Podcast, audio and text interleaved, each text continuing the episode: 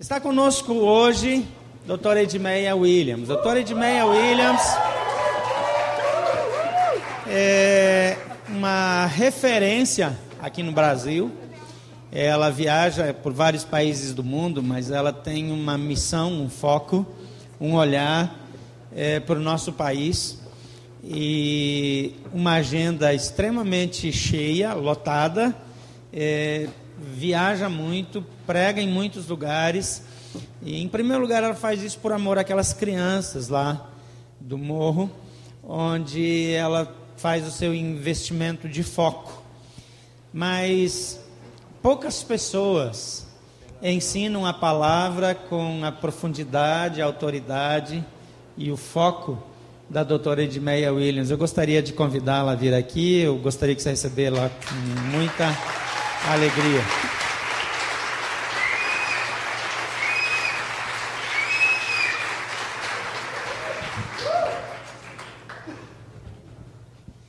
Vou aproveitar para conversar um pouquinho, que a gente quase não conversa quando a gente está junto. é, doutora Edmeia, primeiro é uma honra muito grande recebê-la e eu quero deixar aqui diante de todos que nos acompanham também pela internet que a sua vida é uma influência muito forte na minha vida, na, na minha visão. E eu sou muito grato a Deus por sua vida e por tudo aquilo que a senhora representa para a gente e para tantas outras pessoas.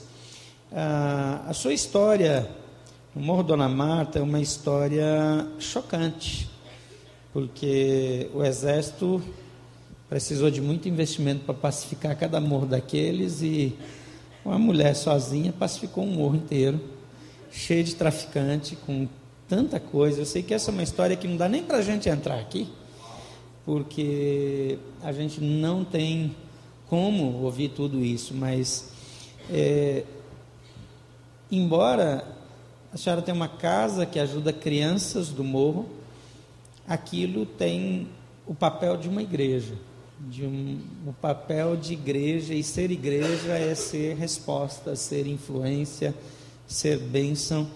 E eu queria ouvir um pouquinho da senhora qual é o papel da igreja na sua comunidade local o papel da igreja no Morro Dona é, Marta. É, mas igreja no sentido. A igreja no sentido lato. A igreja que eu tenho percebido já dos anos 90 para cá é uma igreja balofa. É uma igreja que fala muito, é uma igreja que faz muito barulho, porque acha que barulho é avivamento. E eu costumo dizer que lata, quanto mais vazia, mais barulho faz. É uma igreja voltada para o seu próprio umbigo, é uma igreja cheia de ídolos. É uma igreja que chega a exigir um mundanismo tremendo para poder se posicionar. É mais fácil pagar milhões num pedacinho de terra é, na Barra da Tijuca brigar por um espaço na Barra da Tijuca ou mesmo na Zona Sul, do que comprar um espaço na favela para poder trabalhar ali. E o evangelho pregado aos pobres é indício de que o reino de Deus é chegado. Pelo menos é isso que Jesus Cristo disse quando os discípulos foram perguntar para ele que João Batista tinha mandado saber. Ele disse: Olha aqui, os coxos andam, os surdos é, ouvem é, e, e, e aos pobres está sendo pregado o evangelho do reino. Então eu creio que nós não estamos lendo a Bíblia, ou a Bíblia quer dizer o que ela é, a pregação mudou, hoje as pessoas estão pregando coisas mirabolantes, mas não estão pregando o evangélico, o evangelho básico. Lá no capítulo 14 de de Apocalipse, é, João diz: Eu vi um anjo voando pelo meio do céu, olha lá, tendo na mão um evangelho eterno para ser pregado a toda criatura que se assenta na terra. E o anjo proclamava em grande voz: Crede em Deus, dá-lhe glória, porque é chegado o dia da sua, céu, da sua justiça, não é? Então, olha que evangelho simples. Se eu vou pregar o evangelho desse, o que, é que essa mulher está dizendo? Está enchendo. É, no, no, cadê uma coisa nova para pregar? Quando Paulo e, e Barnabé chegaram em Listra, pregaram o evangelho básico. Quando Paulo chegou no Areópago, pregou o evangelho básico. Quando é, Jó fazia perguntas mirabolantes para Deus, Deus disse: Chega, já perguntou demais. Agora eu vou te perguntar. E Deus começou a fazer perguntas pergunta e levou Jó a olhar as coisas pequenas que estavam em volta dele. E Jó ficou impressionado com aquilo e disse: Olha, eu me arrependo porque eu perguntei coisas difíceis demais para ti. Por isso eu te conhecia de ouvir, mas agora os meus olhos te veem. Deus não respondeu nenhuma pergunta de Jó, porque Deus não tem que responder perguntas, Ele quer de nós fé. Mas Deus levou Jó, restaurou Jó, levando Jó a olhar a criação, as coisas estão em nossa volta, as coisas pequenas. A igreja partiu para um negócio tão difícil hoje, para uns eventos tão fenomenais.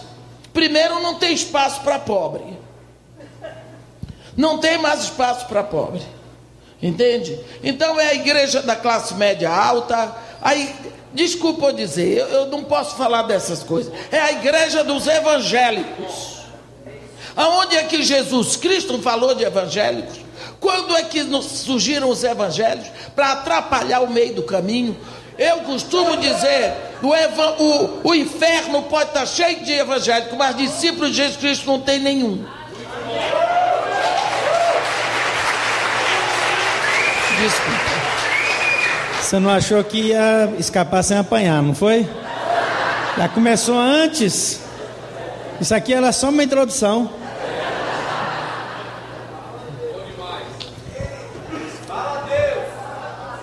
Doutora Edmeia, o seu trabalho lá no morro, é, na verdade, gerou um avivamento, porque foi isso que transformou o morro.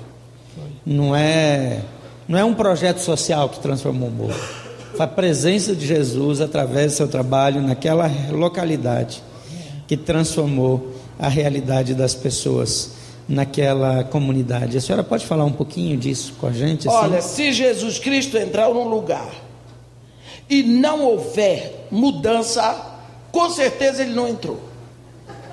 Primeira coisa, o Morro Dona Marta era a favela mais violenta do Rio onde havia maior concentração de centro de macumba. Morro Dona Marta é um morro pequeno, é, ali em Botafogo, subindo a lateral assim de um, de um dos braços da estátua do Cristo Redentor. Tem até um bloco carnavalesco lá embaixo chamado Suvato de Cristo, por causa disso. Vai subindo aqui. Ali nem polícia subia, porque era o quartel, quartel general do Comando Vermelho. Eu comecei um trabalho na rua com crianças. Eu não, não sabia é, como entrar, não podia entrar na favela, não sabia o que fazer. Eu não, não sou formado em teologia, eu não fiz teologia, eu não sei fazer nada disso. Mas eu tenho um, um, um fogo que queima aqui, que não apaga. Pregar Jesus pregar o amor de Deus, anunciar o Evangelho. Então eu comecei lá na rua mesmo, na frente do morro, com as crianças que ficavam por ali. Levavam um violão, naquela época eu cantava, hoje se eu cantar eles correm. E um, uma jarra de suco, uma caixa é, de sanduíche. Fiquei lá cantando, as crianças vinham ver o que é estava acontecendo comigo, se eu estava doida mesmo.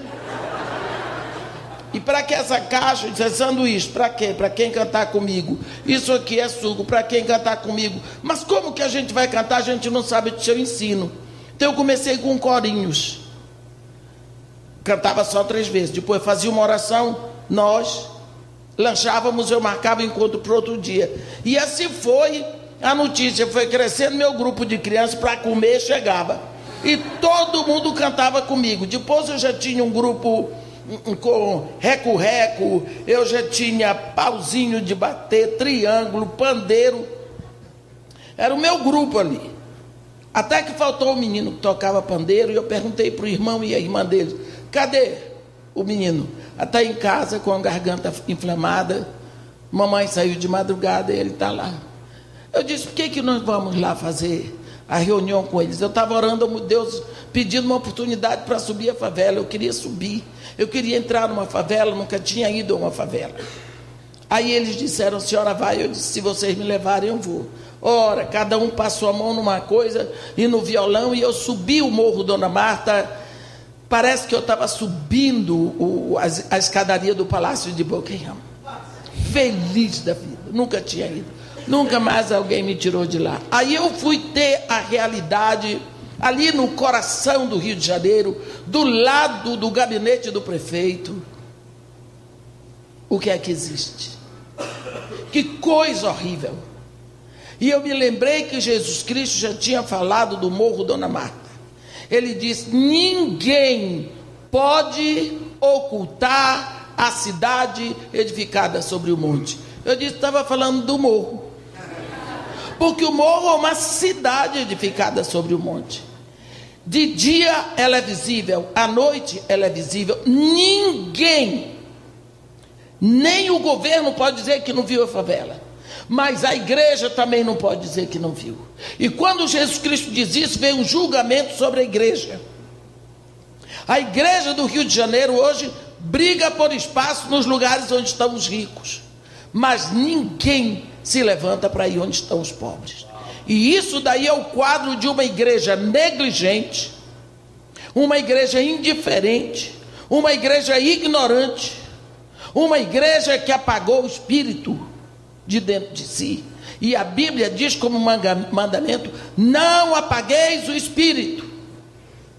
Em Tessalonicenses e em Efésios, não entristeçais o Espírito Santo no qual foste selados para o dia da redenção. Então foi aí que eu subi num decimais. Comecei a fazer minha reunião com as crianças debaixo de uma jaqueira e depois ganhei dois mil dólares, comprei um um barraco, o barraco caiu, aí eu fui para a Inglaterra na reunião do Billy Graham, fiquei lá três meses no Reino Unido pregando na Inglaterra, Irlanda do Norte, Irlanda do Sul, País de Gales e Escócia. E eu ganhava a oferta em libras esterlinas, maravilha. Botava no na, mas era oferta bacana. E e botava, e botava o dinheiro na conta da igreja. E meu pastor pegava aqui, mandou tirar os escombros, comprou mais dois barracos e começamos a construir o que é hoje a casa de Maria e Marta. E estou lá, eu com as crianças, 27 anos vai fazer. Nunca eu recebi e nem quero ajuda de governo. Por quê?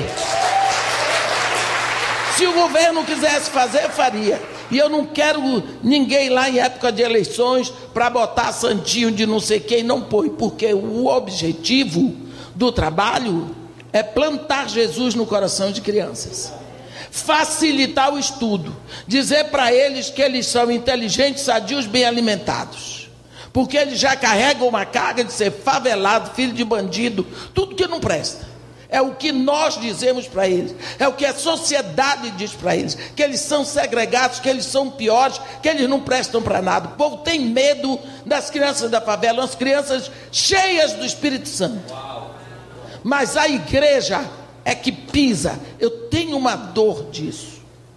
Me dói o coração e eu sei que quando isso me vem no coração, o coração de Deus está chorando. Então, foi crescendo o número de crianças que entregando a vida para Jesus, recebendo o amor da igreja. E eu canso de dizer, todo o trabalho que eu faço no Morro Dona Marta é um trabalho feito pela igreja. Por quê? Todo o dinheiro que eu gasto lá é o dinheiro que eu ganho nas igrejas. Que eu vou na igreja, trabalho, recebo uma oferta. A oferta veio da igreja. E eu vou. Então é uma forma que a igreja tem de fazer esse trabalho através de mim. Você pensa que eu sou uma mulher só, no sentido de que ninguém vê outra pessoa comigo. Pense isso. Eu mantenho esse projeto com seis funcionários, ninguém ganha menos de mil reais.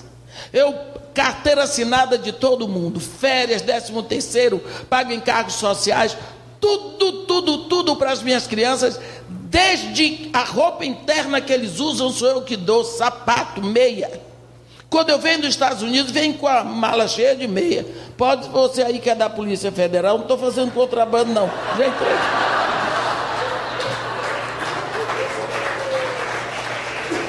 Minhas crianças só usam meia importada, porque não deforma. E eu não tenho nada para trazer, então trago meia para as crianças. Agora, quem é da Polícia Federal está ouvindo, vai botar o olho em mim. Vou fazer uma oração para você, meu irmão. Agora, tudo o que eles usam, pasta de dente, escova, sabonete, shampoo, é, condicionador, tudo, sou eu que dou a roupa que eles vestem. Material escolar, tudo. Uma mulher só. Você acha que uma igreja não pode ter um projeto social assim? Você acha? Mas eles dizem para mim: trabalhar com pobre é um saco sem fundo. Por quê? Porque não tem retorno, porque eles querem um retorno para lá, para a congregação deles. O retorno é para o reino, meus irmãos. O retorno é para o retorno é para o Brasil. Então, desculpa, mas quando eu começo a falar disso é difícil parar, me perdoa. Eu percebi. Eu tinha mais algumas perguntas, não vou deixar para lá. Senão a gente não vai ouvir a senhora pregar hoje. É uma beleza. Mas, Mas vou eu... dizer, aquele trabalho. Nem perguntei, ó, tá vendo? Agora eu vou dizer para vocês uma coisa. Se você quer ver, lembra de Jó que disse: Eu te conhecia de te ouvir, mas agora os meus olhos te veem. Se você quer ver Deus trabalhando, Vá trabalhar com criança pobre. Ele vai na frente fazendo uma festa. Amém. Ele vai na frente fazendo uma festa. Ele é louco por criança pobre. Eu vou na onda dele, quebro a cara daqui, dali e ele vai embora. É uma bênção e eu vejo os milagres. Eu vejo os milagres. Deus opera milagre hoje. Eu vejo, eu vejo milagre de multiplicação, pastor. Numa casa com 170 crianças eu tinha naquela época. Um bujão de gás não pode durar um mês. Até o pão é feito lá. Porque eu não tenho dinheiro para comprar pão todo dia. Então, desde o pão, toda a alimentação, um bujão de gás, daquele pequeno dura um mês. Pô, eu não tinha dinheiro para comprar, durou. Com um quilo de salsicha e dois de batata, eu dei comida para 110 crianças, porque era só o que tinha. A comida multiplicava, multiplicava. E lá na casa de Maria Marta, quem pode, quiser pode ir lá. Não tem prato raso, não é prato fundo. E minhas crianças repetem. Eu ando de milagre em milagre. É uma beleza. Graça e paz, irmãos. Desculpem o meu jeito. Mas eu tenho muito a ver com o povo da favela e muito mais a ver com Jesus Cristo. Então eu gostaria que vocês abrissem a Bíblia no capítulo 2 do livro de Atos. Vamos ver uma coisa assim, bem do jeito do Espírito Santo. Atos capítulo 2, onde está escrito assim: Ao cumprir-se o dia de Pentecostes, estavam todos reunidos no mesmo lugar. E de repente, veio do céu um som, como de um vento impetuoso, e encheu toda a casa onde estavam assentados.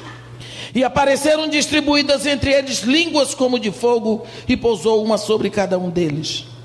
Todos ficaram cheios do Espírito Santo e passaram a falar em outras línguas, segundo o Espírito lhes concedia que falassem. Amém. Você já imaginou o que é um som do céu? A Bíblia está dizendo aqui que veio um som do céu e foi comparado ao som de um vento impetuoso.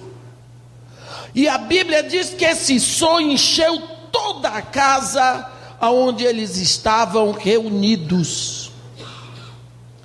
E de uma hora para outra apareceram línguas como de fogo que pousou uma sobre cada um deles. E todos ficaram cheios do Espírito Santo e passaram a falar em outras línguas, seguindo, segundo o Espírito lhe concedia que falassem. Vento impetuoso, nós vemos que veio o poder, mas veio o poder com grande intensidade. Esse vento não foi como o sopro que Jesus Cristo deu quando ele apareceu entre os discípulos lá no capítulo 20 de João, no versículo 22. E com esse vento é introduzida no planeta Terra, é introduzida a época do poder espiritual operando na terra, porque agora veio o poder do céu na pessoa do Espírito Santo. Começa uma nova época na terra, uma época que nunca tinha acontecido e nunca aconteceu no universo. Começa a época do Espírito Santo. E esse Espírito não veio fazendo segredo, veio fazendo barulho, veio mostrando que chegou, veio anunciando o começo de algo novo. Então, o poder que ele traz começa a operar imediatamente, começa a vir o poder da comunicação verbal. O povo abre a boca e começa a falar em outras línguas. O dia de Pentecostes, a festa de Pentecostes é a festa do evangelismo. Eu tenho pregado sobre todas as festas hebraicas. A festa que eu tenho pregado mais, que eu preguei mais ano passado, foi a festa das trombetas, que é a festa do arrebatamento.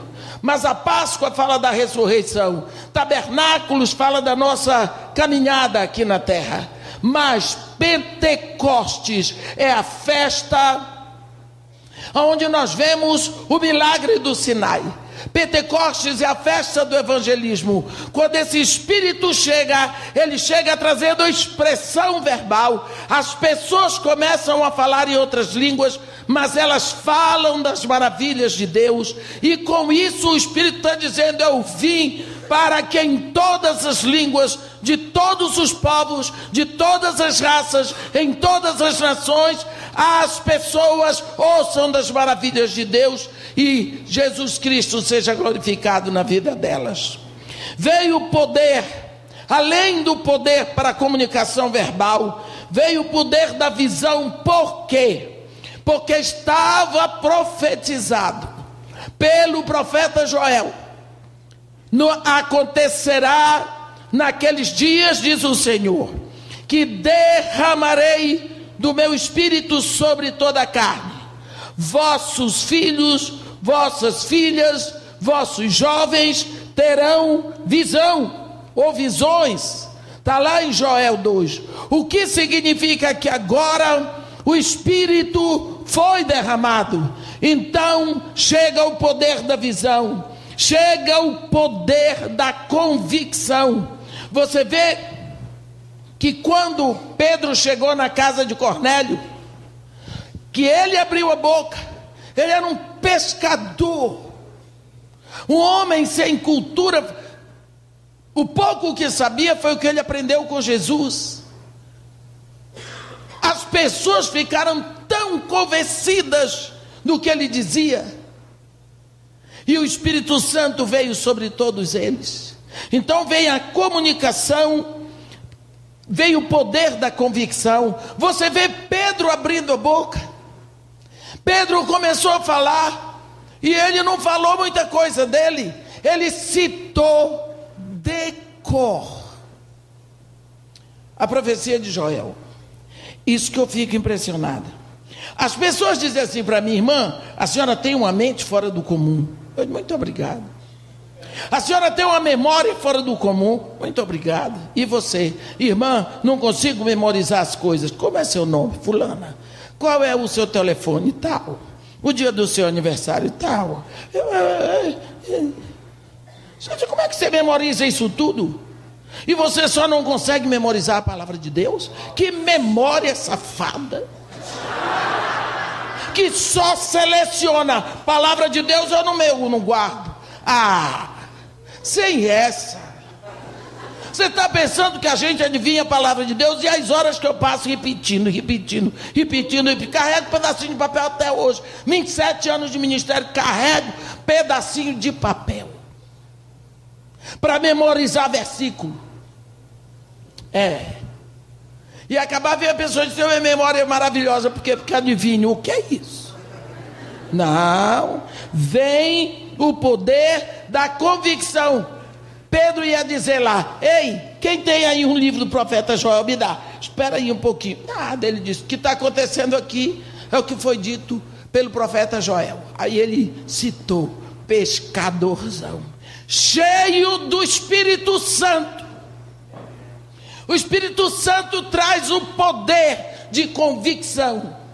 Através daquele homem, três mil almas são levantadas do inferno. 3 mil almas. O povo hoje faz apelo. O povo lá apelou para Pedro, e agora? Que faremos? Ele, arrependei-vos. Crede no Senhor Jesus. Recebereis o dom do Espírito Santo, não deu outro, foi uma festa. Porque chegou o poder. Veio o poder da continuidade. Você vê aqui no capítulo 2 de Atos, no versículo 42, está escrito que perseveravam na doutrina dos apóstolos e na comunhão, no partir do pão e nas orações. Perseveravam na doutrina dos apóstolos. Aqueles homens conviveram com Jesus, aprenderam de Jesus, estavam cheios do Espírito Santo, disseram como deve ser. Hoje o pessoal está inventando coisa acrescentando coisas, dizendo assim: Foi Deus que me disse. Deus anda falando tanto com esse povo. Só não sei qual é o Deus. Eu só não sei qual é o Deus. Outro dia, uma moça veio me dizer: Irmã, será que a senhora não pode me levar quando for chamado para uma igreja? Eu disse: Mas para quê? Eu gostaria de dar o meu testemunho. Eu disse: Minha filha, quando eu vou nas igrejas, eu vou para pregar. Eu não falo nem da casa de Maria e Marta se o pastor não me mandar falar. Eu tenho que dar, porque eu tenho um, um testemunho espetacular. Quer virar artista. Eu não tenho um lugar melhor para artista do que na igreja. O povo aplaude. Aí eu morri. Eu disse, eu também. Mas eu recitei, eu disse, eu também. Não, irmão, estou falando de verdade. Eu também. Romanos 6. Não, irmã, Deus me mandou voltar. Foi? O que é que você fez que ele não quis você lá em cima?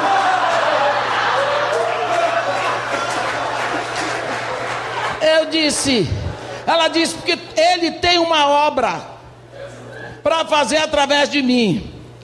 Eu disse para ela: arreda Satanás, sai dessa mulher agora, agora, vai sair. Eu fiquei lá quase cinco minutos mandando o capeta sair, e ele não saía. E eu disse: Senhor da glória, eu não vou sair daqui antes dele. Pá, a mulher caiu. Vem para cá querer tomar meu lugar na pregação. Foi depois que eu contei isso para um pastor, ele disse: Irmã, está cheio de, de testemunho assim. A pessoa morre e Deus manda voltar. Eu estou sabendo disso mais. Você está vendo o que, é que o povo está inventando hoje? Para quê? Porque não sabe mais a palavra da verdade para pregar. Está indo e é bem aceita. Veio o poder da continuidade, eles continuavam, eles permaneciam na doutrina dos apóstolos. É essa, porque toda a igreja de Jesus Cristo é apostólica, porque ela vem do testemunho daqueles homens. Vem o poder do amor.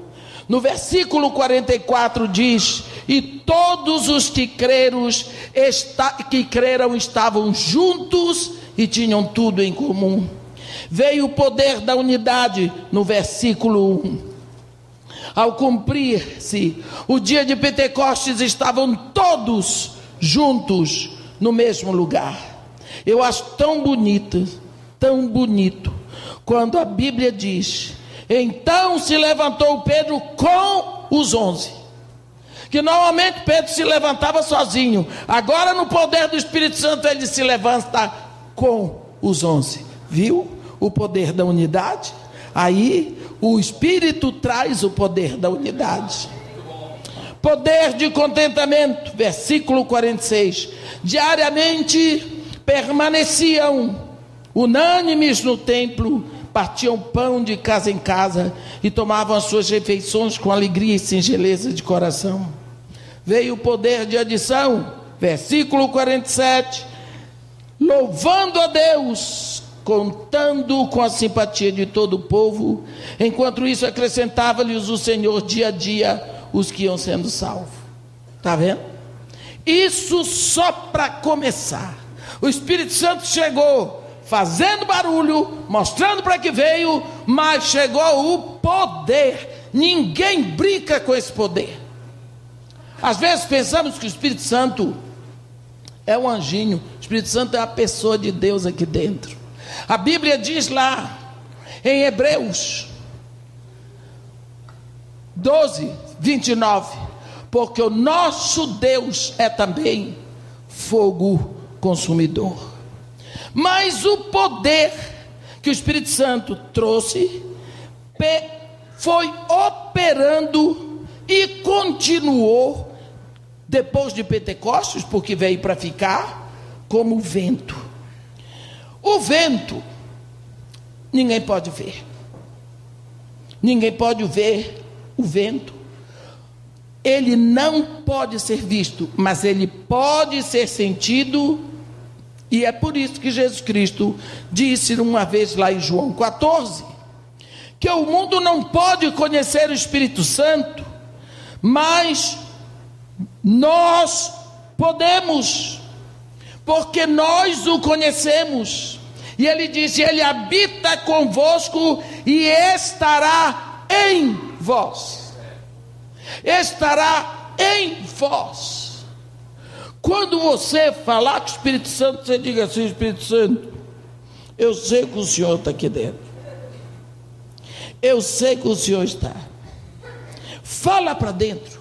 Fala com Ele, porque Ele está. Ele veio para isso. Esse é o propósito de Deus. Conhecer o Espírito Santo. Nós sabemos que quando nós conhecemos uma, uma, alguém, nós temos uma profunda intimidade com aquela pessoa. Porque conhecer alguém é ter intimidade com ela. Se o Espírito Santo foi recebido por você, minha irmã, ou meu irmão, ele foi também percebido, não é? Nós, quando recebemos esse Espírito, nós somos completamente possuídos pela Sua verdade. Quando lá em Efésios 1:30 está escrito: Não maltrateis o Espírito Santo, no qual fostes selados para o dia da redenção. Esse verbo, no grego, é um verbo terrivelmente forte. Terrivelmente forte. É, significa, aqui na Bíblia em português, não maltrateis. Você pode maltratar um cachorro, você pode maltratar uma pessoa que nunca lhe viu, mas o verbo que está aqui, que Paulo escreveu, é um verbo que indica que você maltrata alguém que lhe ama e que lhe conhece e que lhe faz o bem. Então, se você olha no se você pegar já pelo inglês, do not grieve the spirit of God. Grieve, se você olhar se você não fala inglês, olha no dicionário. To grieve. Você vai ver que é algo tão forte, tão horrível, E é isso que diz a palavra de Deus: não maltrate o Espírito Santo. Como você pode maltratar o Espírito Santo de Deus? Aqui, ele é o Espírito da verdade. Ele está dentro de mim. Toda vez que eu digo mentira, eu estou maltratando. Acabou. É só fazer alguma coisa contra ele, eu estou maltratando. Nós esquecemos disso. Conhecer o Espírito Santo é ser inspirado no seu amor. Olha, passei a minha vida estudando. Estudei, gosto de estudar, sempre fui apaixonada por estudo. Tive os melhores professores, Deus me mandou sempre para os melhores lugares para estudar. Continuo estudando, é o meu prazer. Mas vou dizer uma coisa para vocês: nunca pensei de dedicar os dias que ainda tivesse no meio de uma favela. Favela é um lugar difícil de ficar, com crianças que nunca vi Fui criticada porque fico trabalhando, trabalhando, comprar remédio e matar piolho de criança. Tudo negócio de piolho de criança. O que, é que eu vou fazer se tem piolho? Eu não vou deixar. Como é que eu amo esse povo? Eu digo para vocês, sabendo que o Espírito Santo está aqui em mim e em vocês, e que o Pai está aqui, e que Jesus está aqui olhando para a minha cara, e dizendo para mim: Quero ver o que você vai falar, nega. Eu digo para vocês: Eu sou louca de amor por aquele povo. Como é que o Espírito Santo dentro de mim, ele me torna uma pessoa inspirada pelo amor dele. Conhecer o Espírito Santo é ser inspirado pelo seu amor. Você não tem medo, tu não tem um medo. Por quê? O Espírito Santo está aqui, é o Espírito da graça. Se eu tiver medo, eu estou ofendendo o Espírito da graça, porque eu sou guardada na sua graça. Mas você não é, eu sou guiado pela sua mão. Um dos títulos do Espírito Santo é Paráclito ou Paracletos, aquele que vai do lado, tipo um pajem, indicando o caminho. Eu sou guiada pela sua mão, sustentada pela presença do Espírito. Sustentada. Irmão, você não tem medo de bala perdida? Eu. Não existe bala perdida. Existe bala bem direcionada. Eu vi uma bala perdida uma vez. Tinha um defunto sendo velado no cemitério do Catumbi. Houve uma confusão na favela de madrugada. Houve um tiroteio e veio uma bala, atravessou o caixão, se alojou no estômago do defunto. Essa foi perdida, porque não prestou para nada. Essa foi a bala perdida que eu conheço. Não é? Não prestou para nada. Como que eu vou ter medo? Eu sei quem é que está comigo. Eu sou sustentada pela presença de Deus. Já fiquei no paredão contra a metralhadora. Tremia, tremia. Mas a força aqui era uma valentia só. É ser possuído pela sua promessa. Eu sei que Ele é a promessa do Pai. É ser usado para o seu serviço. O Espírito Santo veio para tocar fogo na gente e botar para trabalhar. A invisibilidade de algo não significa a inexistência de algo. Uma vez um homem cético encontrou um discípulo de Jesus Cristo e disse assim: Olha, eu não acredito no Espírito Santo. Jesus Cristo, tudo bem, o povo viu, o povo conversou com ele, tudo bem. Mas Espírito Santo não, ninguém nunca viu. Isso é invenção. E o discípulo de Jesus Cristo, que graças a Deus não era evangélico, era discípulo mesmo, disse para ele: Você já viu a dor? Ele disse: Não. Você já provou a dor? Não. Você já sentiu dor? Já, muitas vezes. Ele disse a mesma coisa comigo. Eu nunca vi o Espírito. Eu nunca provei o Espírito.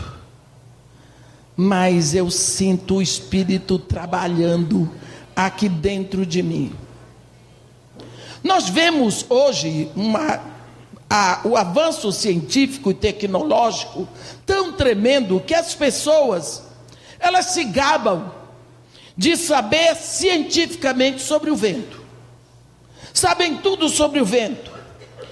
Quando nós olhamos a situação do vento, vamos ver um pouquinho de uma conversa que Jesus teve com um mestre da lei, chamado Nicodemos, capítulo 3 do Evangelho de João. Conversou com, com Nicodemos, falou sobre o vento, viu que assunto maravilhoso. Antes, eu vou ver com vocês o que está escrito em Eclesiastes 11, no versículo 5. Assim, Salomão diz assim: Assim como não sabes o caminho do vento, nem como se formam os ossos no ventre da mulher grávida, assim também não sabes as obras de Deus, que faz todas essas coisas. E quando Jesus Cristo, isso aqui, ele faz. Não sabes o caminho do vento. Agora Jesus Cristo aqui falando com Nicodemos, no versículo 4, Nicodemos diz para ele: "Como? Mas como?" E Jesus Cristo diz para ele no versículo 8: "O vento sopra onde quer."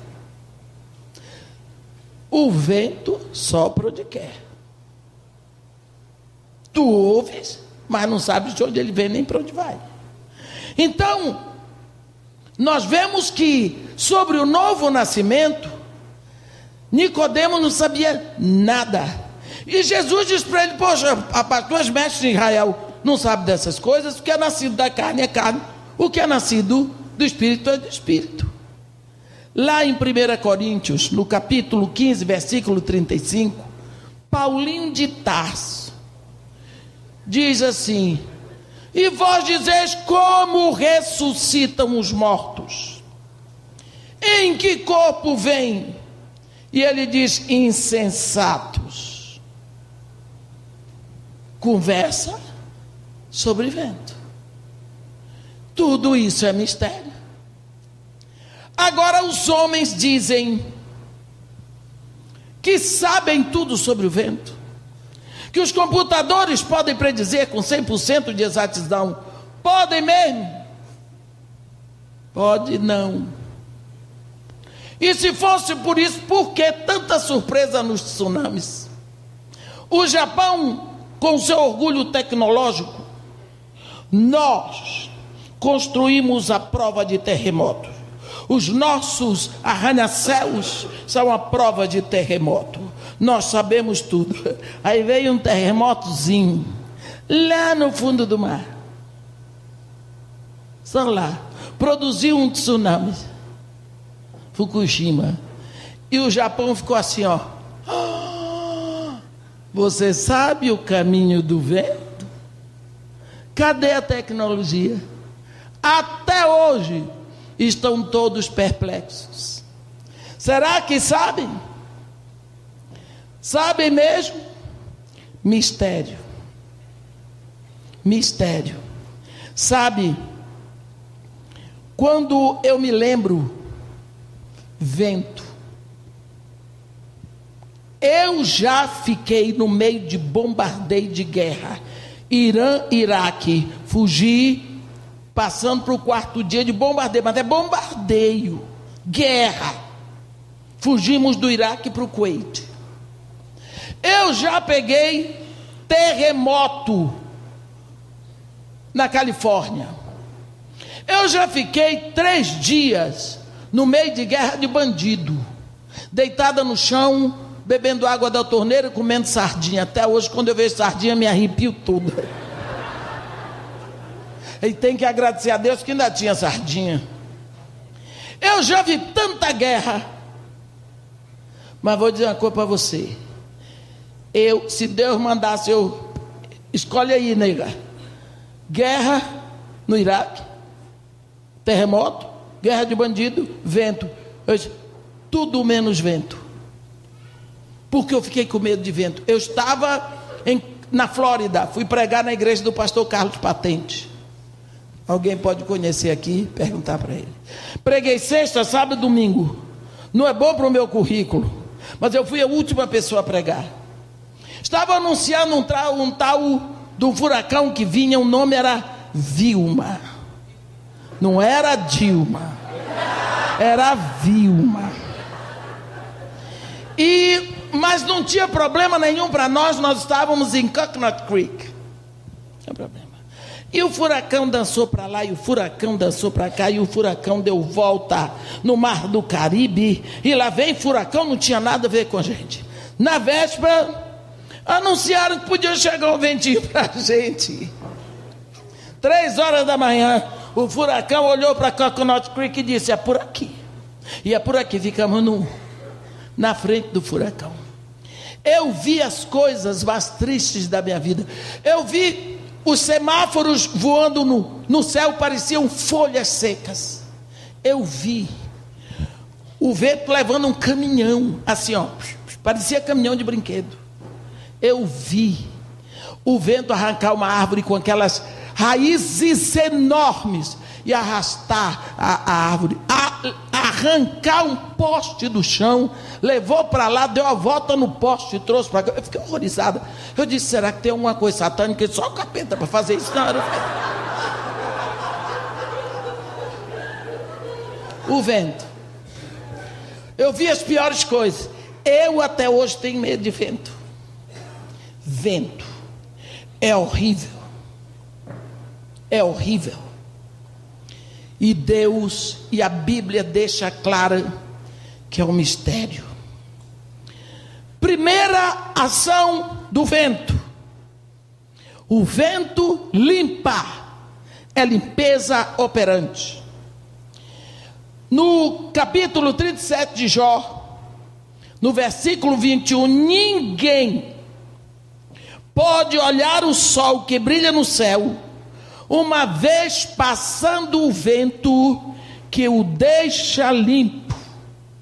Olhe bem, é o vento que deixa limpo. Aí vem Jesus, diz Mateus 5, versículo 8: Bem-aventurados os limpos de coração, porque verão a Deus. O coração que tem olhos limpos pode ver a Deus.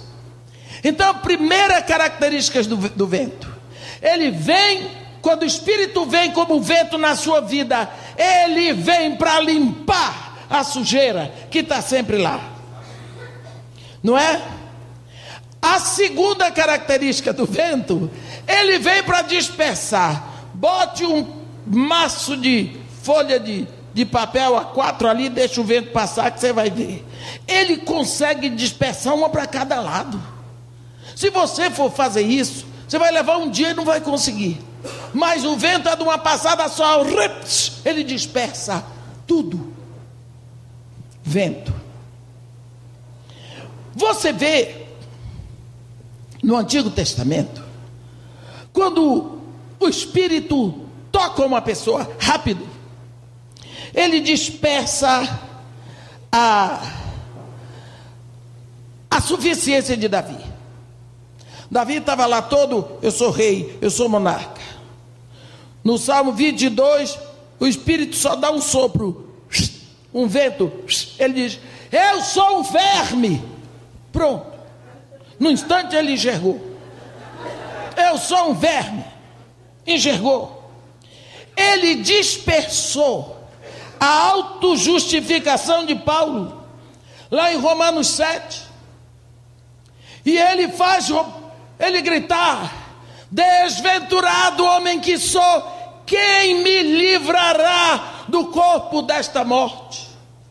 Porque ele sabia, uma vez que o espírito está morto, a Bíblia diz que lá no Éden, o espírito do homem morreu, mas não diz que ele desapareceu. Então, desde Adão, nós carregamos um defunto espiritual. Quando Jesus Cristo vem, aí o espírito ressuscita, novo nascimento. Já era morte. Nada de morte. Ele dispersou a autossatisfação de Isaías. Lá em Isaías 6, estava uma época horrível para Judá porque Uzias tinha morrido. Uz, Uzias era o cara. Uzias era o rei.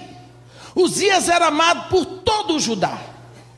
Os jovens, as crianças, os intelectuais, até os profetas, olhavam para Uzias com esperança. O rei era uma maravilha. De uma hora para outra olharam o trono vazio, o rei no caixão. Ah, foi um caos. Veio a crise. E pronto. Acabou a esperança. Que será de nós. E todas as vezes que Israel está nessa situação, Deus mostra o trono. Foi assim no tempo de Ezequiel, quando o povo de Israel achava que Deus nos tirou da escravidão do Egito para eles serem escravos na Babilônia. Foi assim na época de João, quando João estava triste porque a igreja estava se desviando, Deus mostrou o trono para ele. Vem, sobe aqui, vem, que eu vou te mostrar as coisas que vão acontecer depois dessas. Aí ele chega na sala do trono, na época de Isaías, sem esperança. Aqui não tem jeito. E Deus mostra o trono para ele. Ele diz: No ano da morte do rei Uzias, eu vi o Senhor assentado sobre um alto sublime trono, e as abas das suas vestes enchiam o templo. Serafins estavam por cima dele, com duas asas cobriam o rosto, com duas cobriam os pés, com duas voavam e diziam uns para os outros: Santo, Santo, Santo é o Senhor, toda a terra está cheia da sua glória. Você viu? Que engraçado, deixa eu parar aqui para dizer uma coisa. O povo aqui embaixo dizia: não tem jeito, o rei morreu, está um caos. Isso daqui está o fim. E os serafins, toda a terra está cheia da glória de Deus. Olha a visão lá do alto. Por isso nós somos chamados a orar, olhar para o alto, a pensar nas coisas lá do alto, para poder olharmos pela ótica de Deus Deus está fazendo uma obra no Brasil, Ele está levantando a saia desta nação, expondo a vergonha, Ele vai tirar esse câncer em nome de Jesus. Tem jeito? Tem. Deus não ia destruir Sodoma e Gomorra se houvessem lá dez justos, mas aqui em Pindorama, na terra das palmeiras, no nosso Brasil querido, existem muito mais de dez justificados no sangue de Jesus. Portanto, vamos olhar na visão de Deus, vamos clamar, vamos adorar, vamos direcionar os nossos ouvidos espirituais para a voz dessa pessoa querida que está clamando lá de dentro. Vem. Olha para mim. Olha para mim. Eu estou falando. Ouve a minha voz. Pois Isaías, quando viu o trono de Deus, ai de mim, que sou homem de lábios impuros, e habito no meio de um povo de impuros lábios, e os meus olhos ouviram, viram o Rei, o Senhor dos Exércitos. Está vendo? A autossatisfação dele, o vento ó, levou. Ele, o vento, dispersou a autocentralidade de Pedro. Pedro diz lá em Lucas 5: Aparta-te de mim, porque eu sou pecador. E a autossegurança de Jacó? Jacó era o cara. Quando foi lá no Val do Jaboque, só te deixo ir, se me abençoares. De todas as maracutaias que eu fiz, de todas as enroladas que eu dei, de toda a sujeira que tem no meu caminho, não presta mais nada. Nada me segura mais. A única coisa que eu preciso é da tua bênção. E Deus simplesmente disse para ele: Como é que tu te chamas? Como é que você se vê? Se eu sou Jacó, eu sou um. Eu sou um. Não vou dizer. Sou um caba safado. É? Vomitou o homem velho. Vomitou o ego velho. Vomitou o que não prestava. Chegou à conclusão e Deus compreendeu o coração dele e disse: de hoje em diante, não serás mais Jacó, serás Israel príncipe de Deus. Nós sabemos o que aconteceu. E o pobre do Jacó numa perna só, porque Deus tocou a perna dele. A perna dele ficou solta do corpo, segurada só nos tendões. Que coisa triste. E Jacó saiu mancando do val do Jaboque.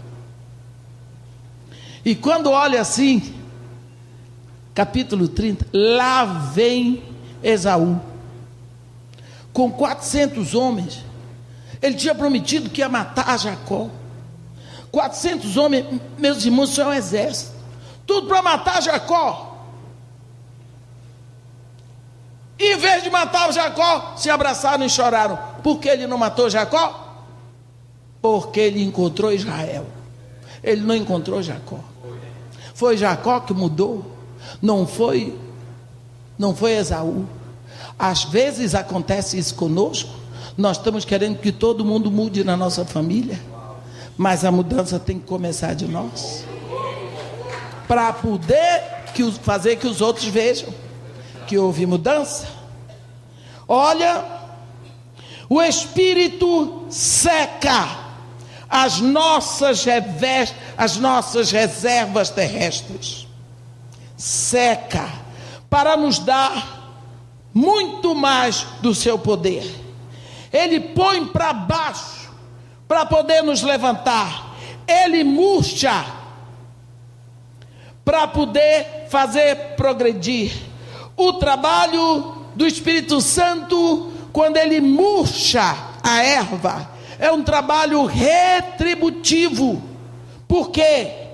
Porque o grande desejo do Espírito é corrigir, não é condenar. Nós vemos encontramos muito, algumas vezes na Bíblia a expressão quatro ventos. E quando nós vemos essa expressão quatro ventos na Bíblia, nós aprendemos que o vento é variado na sua direção. O vento é variado.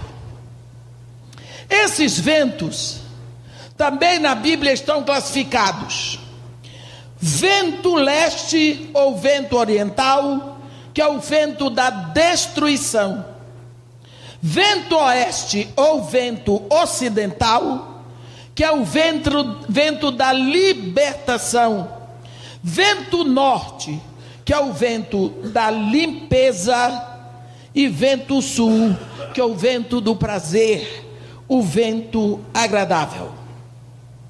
Vamos ver um pouquinho sobre isso.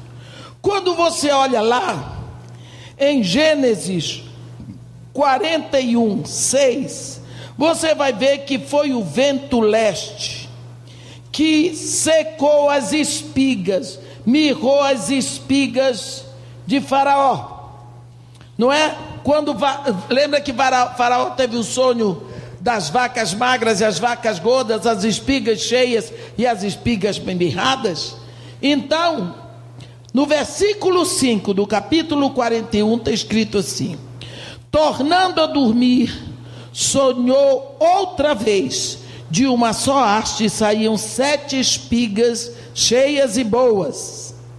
E após elas nasciam sete espigas mirradas crestadas do vento oriental. Pode?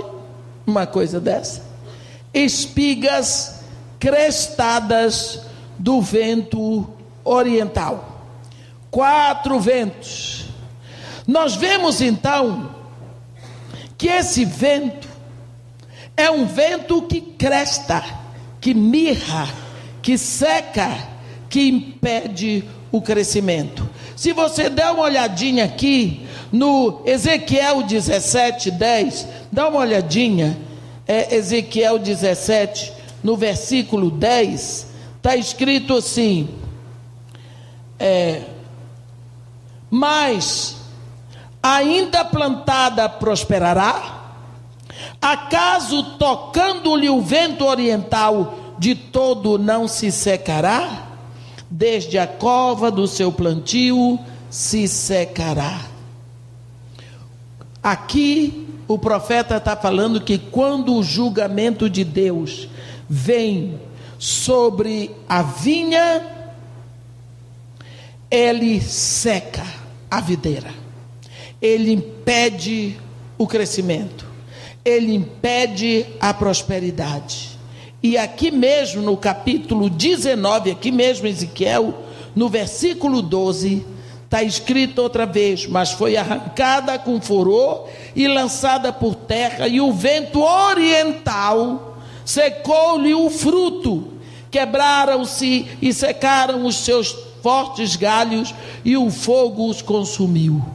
Quer dizer, o vento oriental é o responsável por tudo isso.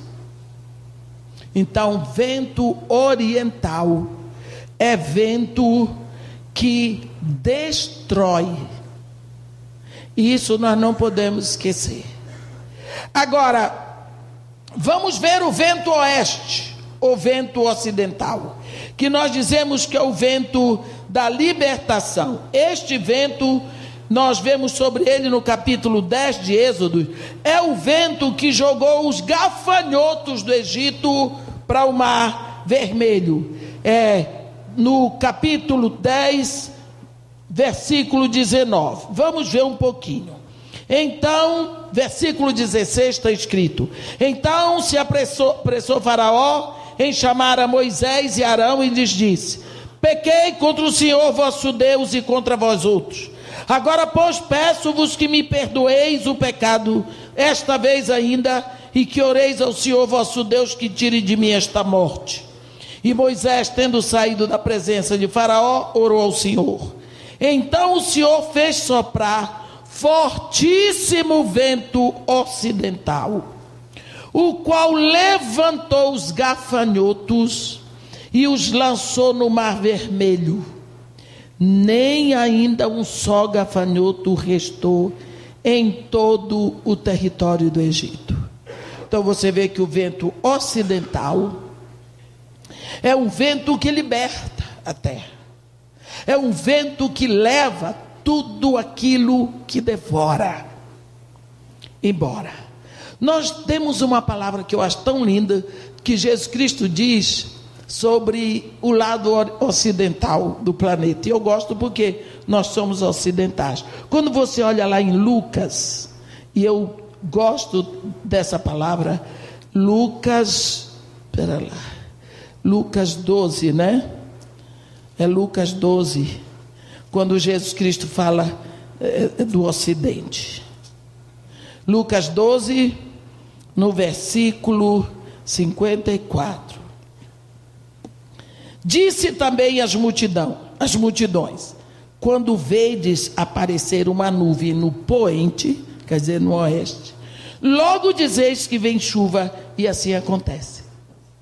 Eu gosto porque isso indica para mim que vai haver um grande avivamento que vai começar no ocidente e que vai varrer a terra, que vai chegar com a presença do Espírito ao oriente.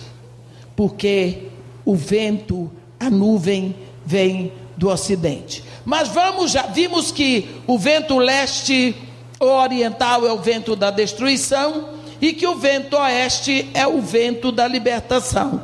Agora vamos ver lá em Jó 37, nós vamos ver o vento norte. Jó, capítulo 37, um, um versículo 9. De suas recâmaras sai o pé de vento, e dos ventos do norte o frio. O frio, apesar de trazer frio, o vento norte é o vento que limpa, limpa de toda nuvem. Limpa de toda nuvem, porque a nuvem impede a visibilidade. E a nuvem no Brasil, em português, a gente diz sempre nuvem. Mas em inglês nós temos, não é? Clouds and shadows. E às vezes, shadows são nuvens que, que são carregadas. Elas impedem. Existe um, um, uma expressão em inglês, drive the shadows away. Quer dizer, jogue fora os seus pesares, as coisas que estão impedindo a sua alegria, mande embora. Por quê? Porque elas embotam todo tudo aquilo de bom que você pode ter. Então aqui nós vemos que o vento norte, apesar dele trazer o friozinho, ele limpa a atmosfera. Ele limpa de tudo. E o vento sul, aqui mesmo em Jó 37, no versículo 17, está escrito: O que faz aquecer as tuas vestes, quando acalma sobre a terra, por causa do vento sul a calma sobre a terra por causa do vento sul. Nós precisamos saber que esse vento sul é o vento de delícias, é o vento agradável. E se nós olharmos, tem uma parte lá em Cantares, aonde a igreja diz para Jesus, no capítulo 4 de Cantares, no capítulo 4, num versículo, acho que é 16: Levanta-te, vento norte, e vem tu, vento sul, assopra no meu jardim, para que se derramem os seus aromas. Ah, venha o meu amado para o seu jardim e coma dos seus frutos excelentes, porque o vento sul é esse vento que traz prazer. Quando nós olhamos isso, se o vento ele é variado na sua direção. E o Espírito Santo é representado no vento. Quando o Espírito Santo vem na nossa vida, ele tem um trabalho quádruplo. Ele destrói, liberta, limpa e vivifica. Então, o que o Espírito Santo quer fazer na nossa vida? Ele quer, primeiro, destruir, secar toda a erva daninha que está na nossa vida, toda a experiência que nós trouxemos do mundo, tudo aquilo que está fortalecendo na nossa alma a operação do mal. Você lembra que lá no Éden, quando Deus falou com a mulher e com a serpente, Deus disse para a serpente que é o diabo comerás pó todos os dias da tua vida, te alimentarás de pó. Só que serpente não come pó, mas o pó é a carne, mas a serpente é o capeta, é o diabo, e o diabo não come carne, mas ele se alimenta das obras da carne. Então ele se fortalece muito numa vida que está agindo na carne. Quanto mais você fica aplicando a sua atenção às coisas do mundo e da carne, roubo, violência, ira. Nós temos lá em Gálatas uma lista que Paulo dá prostituição, impureza, lascívia, idolatria, inimizades, porfias, iras, contendas, discórdias, facções, dissensões, ciúmes, invejas, bebedice, glutonaria. Quanto mais você pratica essas coisas, mais as obras do diabo vão se fortalecendo. Porque ele está sendo alimentado pela sua conduta. E nós somos tão levianos com o pecado, mas o pecado fortalece a ação do diabo na sua vida. Aí você não consegue as coisas que precisa. Por quê? Porque o diabo, ele não veio só para lhe dar o prazer de você ofender a Deus. Não, ele veio para impedir você de conseguir as coisas. Aí você vai atrás das bênçãos, cadê as bênçãos? Quando lhe oferece uma grande bênção, é para lá na frente você ser pego e ser preso, ou ter um prejuízo maior. Então, nós chegamos para o reino de Deus com toda essa experiência e com todos esses desejos. Quando nos entregamos a Jesus Cristo, o Espírito Santo vem, e ele vem como vento leste, ele vai operar, ele vai crestar esses princípios, ele vai secar, ele vai impedir, ele vai destruir em você os caminhos que lhe levam para toda essa carnalidade. Então ele vem soprando na nossa vida como vento leste, ele vai operar. Então é melhor saber que quando nós nos entregamos a Jesus Cristo, nós nos entregamos ao trabalho do Espírito Santo. Ele vai soprar como vento oriental e ele vai crestar as espigas que poderiam ser tão bonitas para os olhos de Satanás. Mas ele também vai libertar tudo aquilo que está na sua vida, que está causando dano, que está comendo a plantação, que está destruindo todo o seu esforço e que está impedindo que floresça nos seus sonhos todo o seu esforço que você tem feito que você se sente tão amarrado, que as coisas não andam. Tudo aquilo que está impedido, o Espírito Santo vai soprar seu vento oeste e vai mandar para muito longe de você. É um trabalho restaurador do espírito.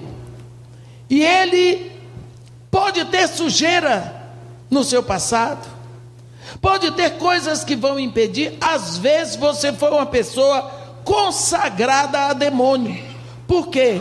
Porque seus pais não sabiam. Consagraram a você a um santinho que de santo não tem nada. E então isso daí está sujando a sua vida. A sua salvação ele não tira. Mas ele vai atrapalhar a sua vida enquanto você estiver aqui. Então o Espírito Santo veio soprando um vento norte, que vai limpando, que vai lavando, que vai purificando todo esse pecado, que vai tirando as nuvens que impedem você de olhar e de ver com claridade qual é o seu destino no reino de Deus. E ele também vai chegar a hora de soprar como vento sul e vai tornar a sua vida uma vida prazerosa, no meio de todas as dificuldades, no meio de tudo que todo mundo reclama, você vai estar cheio de prazer. Cheio de prazer, a sua vida vai ser um deleite. Outro dia, eu, um ano aí, eu fui entregar a contabilidade da casa de Maria e Marta no final do ano. E eu sempre entrego ali por volta do dia 20 de dezembro porque eu só volto lá em fevereiro. E eu cheguei lá no contador. Ele disse, chamou todo mundo, dona Bé, me explique como é isso aqui, o que é? O contador que faz a contabilidade para a casa de Manimarte, seu Jackson, ele é dono da Diacontec. Diacontec que faz a contabilidade lá da igreja do pastor Vander. Ele faz a contabilidade, é um escritório de contabilidade muito grande, de, das maiores igrejas do Rio. Então ele disse: Como é que a senhora consegue esse feito? Numa época de crise. Hoje é dia 20 de dezembro. A senhora já pagou 13 terceiro, salário de dezembro, está tudo pago, está tudo pronto, e a senhora ainda tem dinheiro na conta da casa de Marimarta. Eu disse: Qual é o problema? Irmã, nessa crise ninguém consegue. Eu, digo, eu disse para ele, seu Jackson, eu não sei trabalhar sem crise. Eu só trabalho com crise. Porque Jesus Cristo avisou: neste mundo tereis aflições. Então eu aprendi a conviver com a aflição, que eu dou gargalhada com ela. Se não tiver dificuldade, eu fico pensando: o capeta está satisfeito comigo, não está interferindo. Então, o vento sul, ele vem na sua vida e no meio da tribulação, você tem uma alegria que você parece um irresponsável, mas é porque você sabe que a operação do Espírito traz para você um poder, que mesmo quando todos estão com problema, você não está. Amém? Então, vamos pedir neste momento que esse Espírito sopre dos quatro ventos, assim como ele fez lá diante daquele vale dos ossos secos. Que depois que os ossos viraram defuntos, porque estavam recobertos de carne, ele diz, profetiza assim: Vem dos quatro ventos, ó Espírito, e sopra sobre esses mortos para que vivam. E ele soprou e se levantou um exército sobre modo numeroso.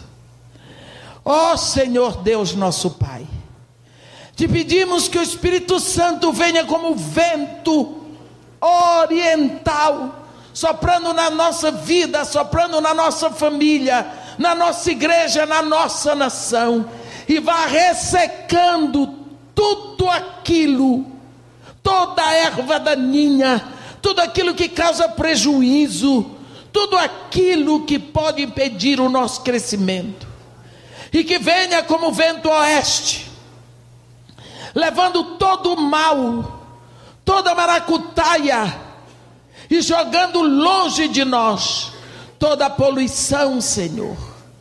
Levando embora todo esse mau espírito que existe sobre a nação brasileira, sobre as nossas famílias, na nossa vida, toda essa situação de corrupção, Senhor, de podridão, porque aquilo que está corrupto está podre. Nós pedimos que tu sopres, ó Espírito, o vento ocidental e leve isso tudo para o mar e que não volte de novo.